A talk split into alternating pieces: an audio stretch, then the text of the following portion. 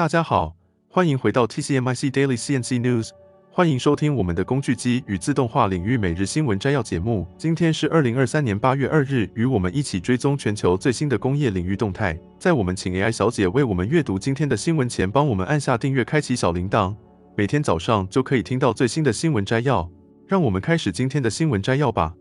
则新闻：美国制造品订单在六月再度大幅增长。根据美国政府周四公布的数据，大型制造品订单在六月份惊人地飙升，增幅接近百分之五，远超过分析师预期。这再次得益于蓬勃的交通设备订单，这是连续第四个月订单增长，显示耐用品需求依然强劲。即便美国联邦储备委员会通过积极的利率上调来抑制通货膨胀，在周三。美联储第十一次上调利率，并保留了未来进一步提高的选择，以应对若通货膨胀难以达到百分之二长期目标的情况。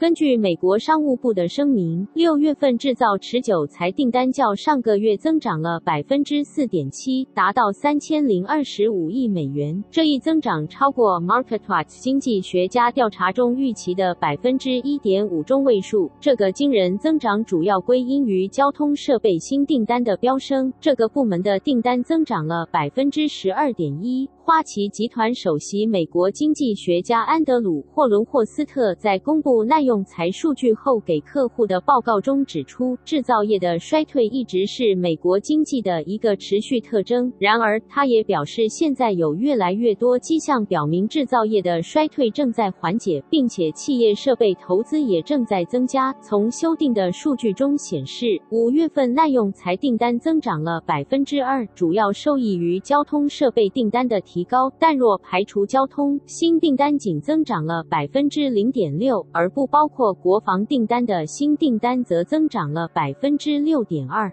第二则新闻：金属机电无薪假续增，工具机成重灾区，受到订单不稳和库存等影响。根据劳动部的统计数据，截至本周，有六百五十四家事业单位，共一万三百三十人通报实施无薪假、减班休息。尽管整体数字较上周减少，但金属机电工业的无薪假人数却上升至五千两百二十二人，工具机产业成为无薪假的重灾区。劳动部官员坦言，金属机电工业确实是一个较辛苦的产业。根据劳动部的公布，本周实施减班休息的人数达到一万三百三十人，其中制造业占了约八成，共八千一百三十人，而金属机电工业的人数五千两百二十二人最多。大部分事业单位实施无薪假的人数在五十人以下，实施期间多数为三个月含以下，而休息时间则以每月多休四天，五至八天为主。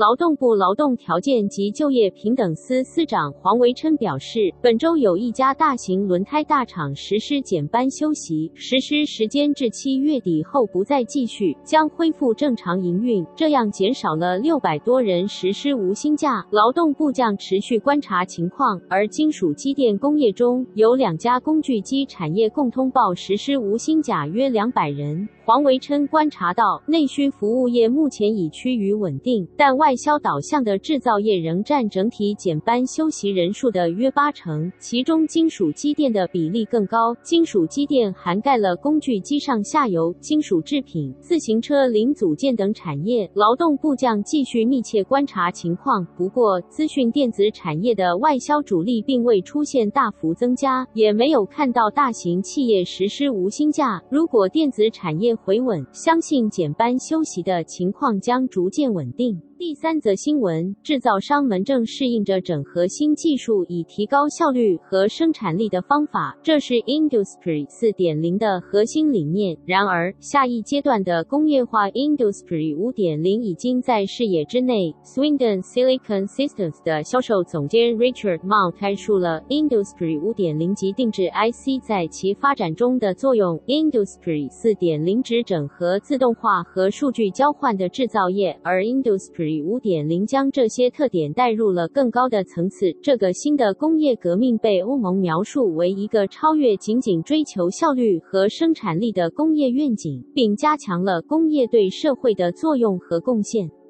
首先，Industry 5.0强调超个性化、大规模个性化将成为可能。先进的技术，如 3D 打印和电脑辅助设计，将成为其发展的核心。制造公司可以利用大数据分析、人工智能和机器学习来处理大量数据，创建个性化的产品配置、包装、品牌和定价。数据也对实现个性化至关重要。通过数字系统和数据库，制造商可以获取个别客户的规格，指导制造过程，确保定制产品按照期望的配置进行生产，实时监控从传感器和物联网设备集成数据，帮助制造商追踪个性化产品的生产进度，解决可能出现的偏差或问题。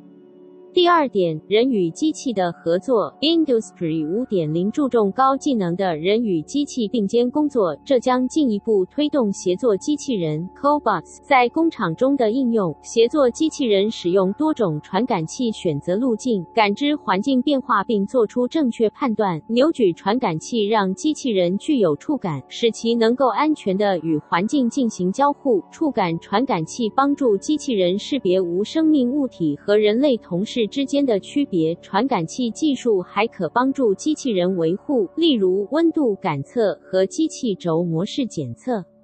第三个要知道的是，自定义 IC ASIC 的角色。在 Industry 5.0中，智能传感器是核心，而 ASIC 实现更智能、更小、更精细的终端结果。ASIC 通常设计成直接与传感器元件接口，实现高效、准确的信号获取。它们可以优化传感器系统设计，包括特定的条件处理、放大过滤和模拟输出数据。第四则新闻：机器人和人工智能的快速进步正在为战争带来崭新的时代，不再是传统有人驾驶的船只。美国海军第五十九任务部队正积极将 AI 和机器人技术融入海军作战，他们打造了一支由自主机器人船只组成的舰队，旨在彻底改变海上战争的模式。这些自主机器人艇的测试场在波斯湾，它们种类繁多，包括太阳能动力的皮划艇和冲浪风格的艇，这些艇配备了尖端技术，作为海军的眼睛和耳朵，透过摄像头、雷达和水声传感器收集宝贵的数据。通过模式匹配算法，他们可以区分游轮和潜在威胁，例如走私船。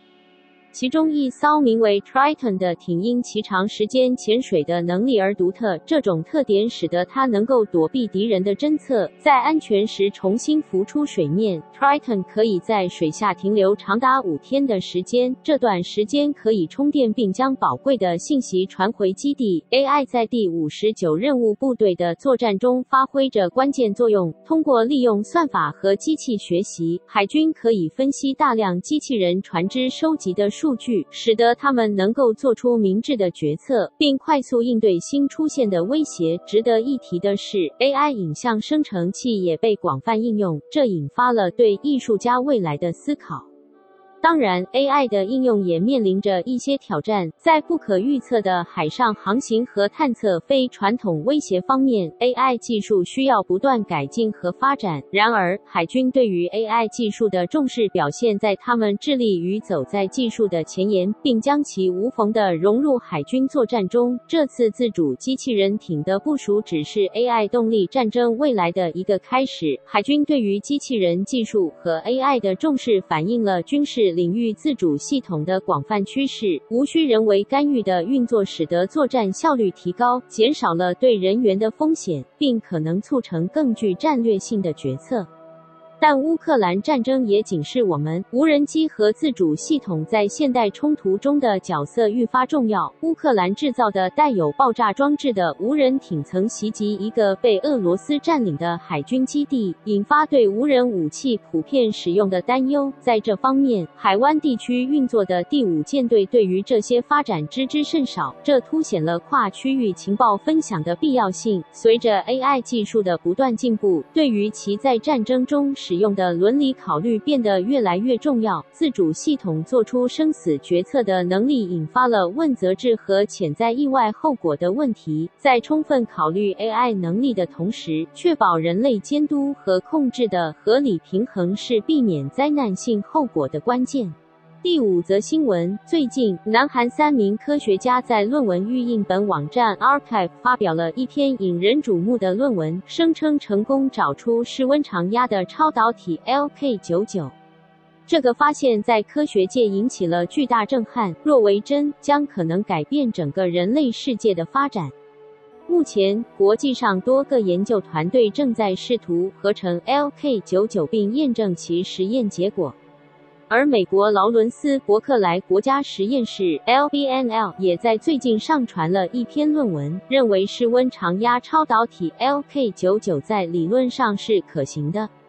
这篇来自 LBNL 的论文中指出，该实验室的研究员使用美国能源部的超级电脑进行了模拟计算，为铅磷灰石 LK99 超导性提供了理论基础。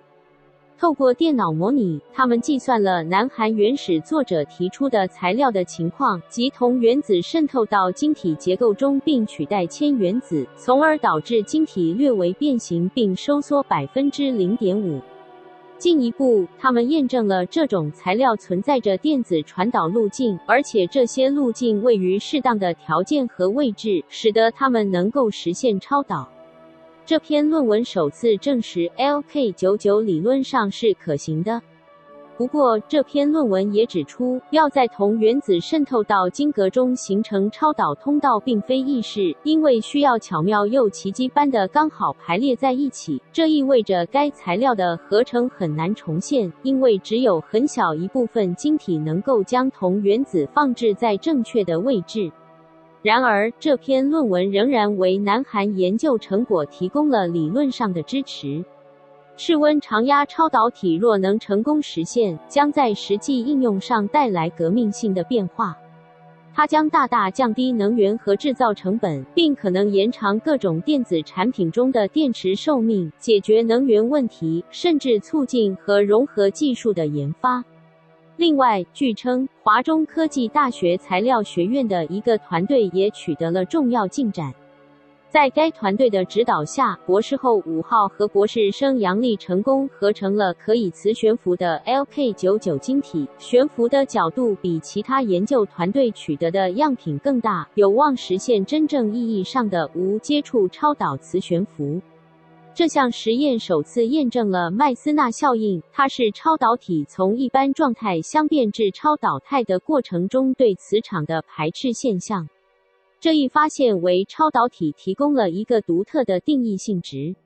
这就是今天早上的 TCMIC Daily CNC News。工业自动化正不断发展，敬请关注我们的节目，我们将继续为您带来最新的科技动态和行业资讯。如果你喜欢今天的节目，请给我们一个五星好评或按赞。并在留言中告诉我们你想了解哪些其他有趣的新闻。祝你有个美好的一天。